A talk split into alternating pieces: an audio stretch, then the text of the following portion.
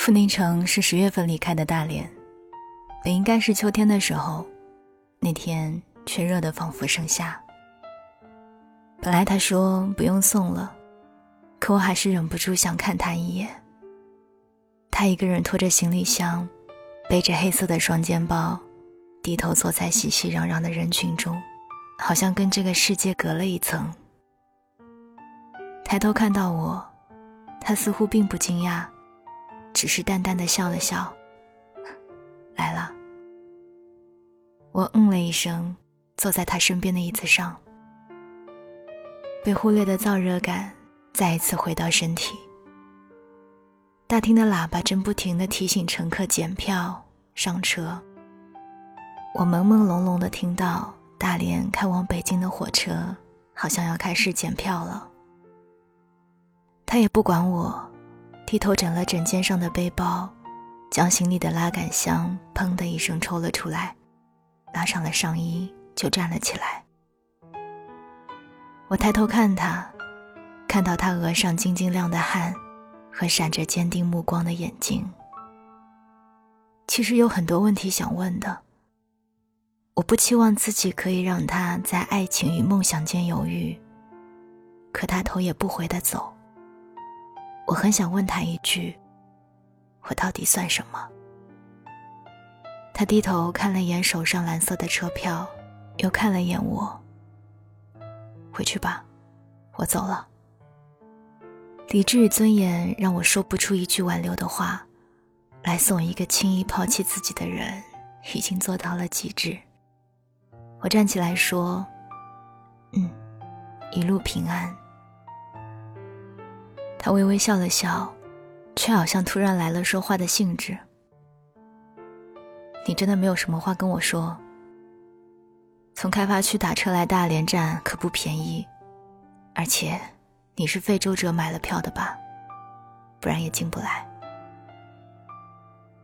他总能轻易识破我的窘迫，可既然都走到这里，我就不能再输。有，我顿了顿。希望你得偿所愿。他认真的看了我一眼，点点头，转身离开。我看着他清瘦的背影越来越小，最后彻底淹没在人群里。他一次也没有回头。本来傅宁城就是这样的人，他认定的事情从来不会改变，就像我们两个之间。他从来都知道是我爱的更多，而我注定不是他凶突伟劣的一份子。谁的人生没有几个无关紧要的过客呢？走过了，就结束了。毕业季就是分手季，我们恋爱三年，毕业后他去了北京，为做最优秀的软件工程师而努力。而我回到家乡小城，寻求一份安定平稳的人生。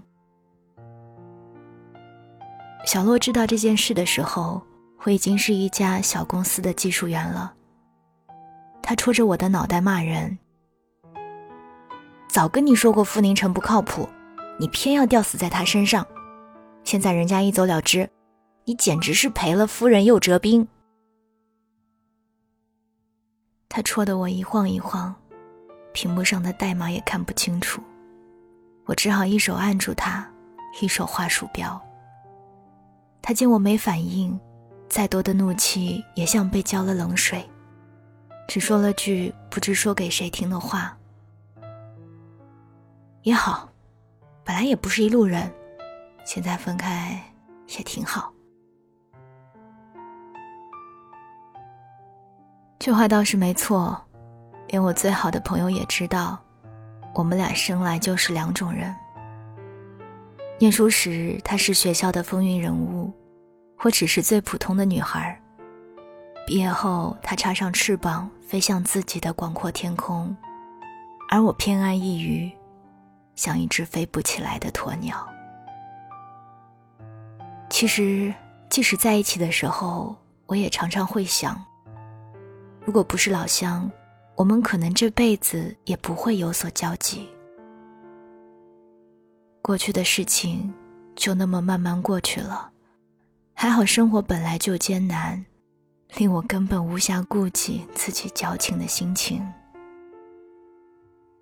我们并没有像大多数分手男女那样断了联系，相反，他会偶尔像老朋友一样问问我的近况。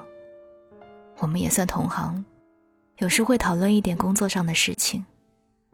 这些问候都是浅谈辄止。他忙得焦头烂额，有时聊几句话都会中途睡着。我想象着他的生活，不禁想着，也许真的可以得偿所愿。第二年春节的时候，我才再一次见到他。我们一家人逛庙会，隔着人群，我突然看到一个熟悉的身影。傅宁城从不信神佛，可那时他站在烟雾缭绕的香炉前，虔诚地插上了三炷高香。我定定看了好久，他似乎感应到特殊的目光，转过头来。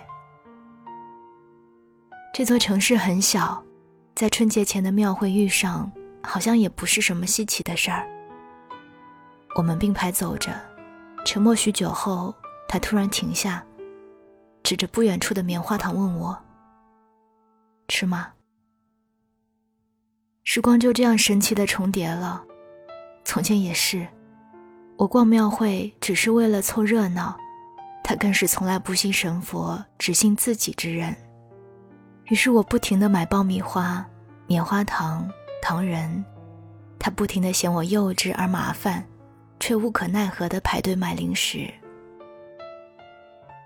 真的很奇怪，明明我是被甩的那个，可事到如今，我竟只能想到他的好。我摆摆手，一会儿进佛堂，总不能拿个棉花糖进吧？傅宁城笑笑。也是。我们迈入佛堂，一番含糊的礼节后，在老喇嘛的指引下来到转经筒前。我的手一一摸过滚动的经轮，他跟在我后面，竟然没有不耐烦。傅宁城，我低声叫他的名字。刚刚外面烧高香。你求的是什么愿？他没有马上回答我。我本以为听不到他的答案，可后来一片梵音中，他的声音还是串进我的耳朵。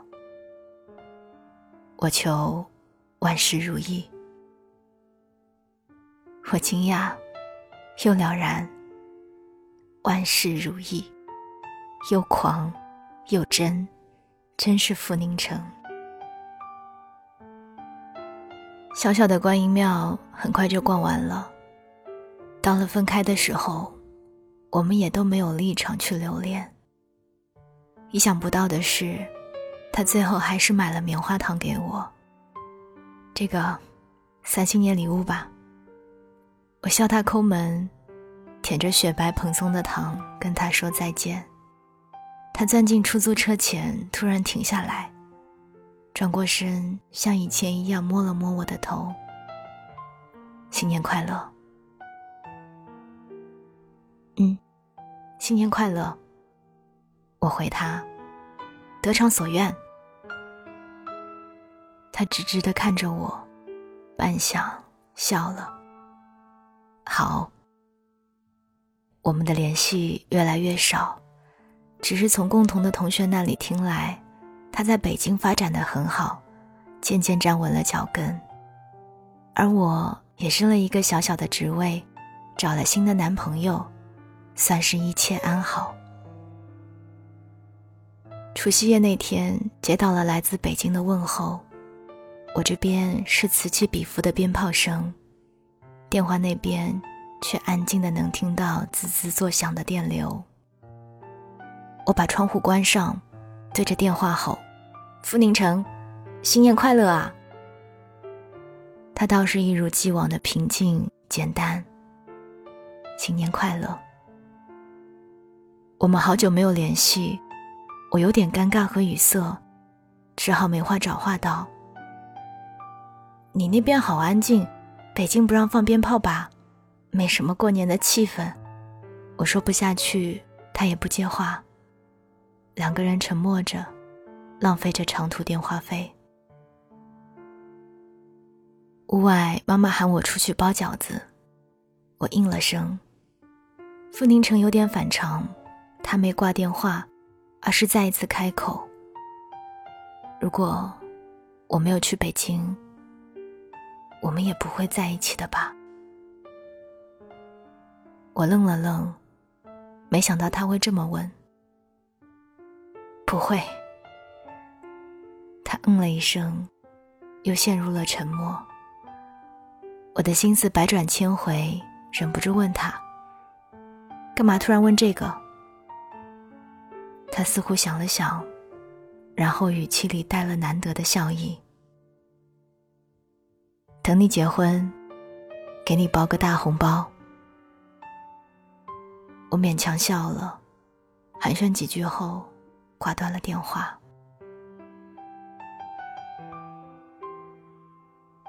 当时送他走，我想问他，放弃爱情去追寻虚无缥缈的未来，值不值得？可到底也没问出口。现在，他似乎也在想这个问题，然后还是得出了一样的结论：我们俩的爱情。才是虚无缥缈会被放弃的那个。这样也好，不用再放不下，不用在繁忙生活的间隙突然想到，如果当时去留他，我们的结果会不会不一样？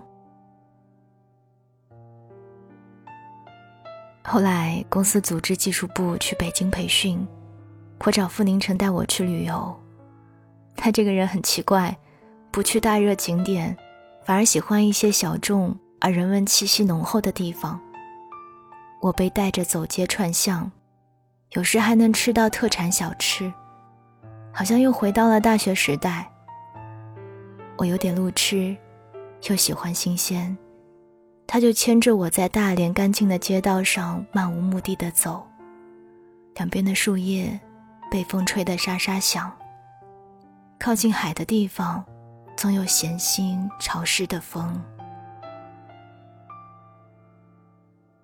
这么多年，有些变了，有些也没变。我们闭口不谈过去，甚至不谈现在，只像两个熟识的旅客，在北京的街头走走逛逛。嗯，以后留北京了吗？他摇摇头。不了吧，我正在申请调回去。我有些纳汗，你不是一直想留下来吗？我现在有点像你了，他笑着说。总觉得这里不是家，不安心。家，安心，原来傅宁城也是在意这些的。我转过头看着他的侧脸，街头各色的灯光打在他的脸上，岁月的痕迹突然分外明显。看我干什么？没事，我笑道：“你不一样了，你也是鸵鸟了。”他笑了，将手里的烟摁灭，走，带你去后海。你最喜欢这种小资又矫情的地方。我接着他的力站起来，他在我手心放下两枚硬币。这次坐公交车。离开北京的时候，傅宁城送我去火车站，紧紧的抱了我一下，又很快放开。一路平安，看好包。我扑哧笑了。朝他摆摆手就要走，他拉了我一下，说：“我明年或者后年能回去，是吗？”我很高兴，叔叔阿姨肯定想你在身边。他嗯了一声，退后去。去吧，我看着你走。我愣了一下，突然想到，我们俩之间。好像从来都是我看着他的背影渐行渐远，而他从未被谁留下。我拖着行李箱检票进站，忍不住回头看他。他竟然还像当初的那个孤傲少年一样，孑然一身站在那里。只是这一次，他不再低着头，而是定定地看着我的方向。我的眼眶发酸，转身融入人群。傅宁城还是回到了这座小城，他真的所愿得偿，成为了最优秀的软件工程师。可也还是回到了安心所在。结婚的时候，他遵守诺言，包了很大的红包，还送了时髦的花篮。人却因为工作没有能够参加婚礼。小洛这个伴娘哭得比谁都厉害，哄也哄不住。生活永远不会因为什么而改变，爱过的人，可能也只是陪你走一段的人。我深深明白，没有谁的未来不能缺了谁，即使他们曾经相爱。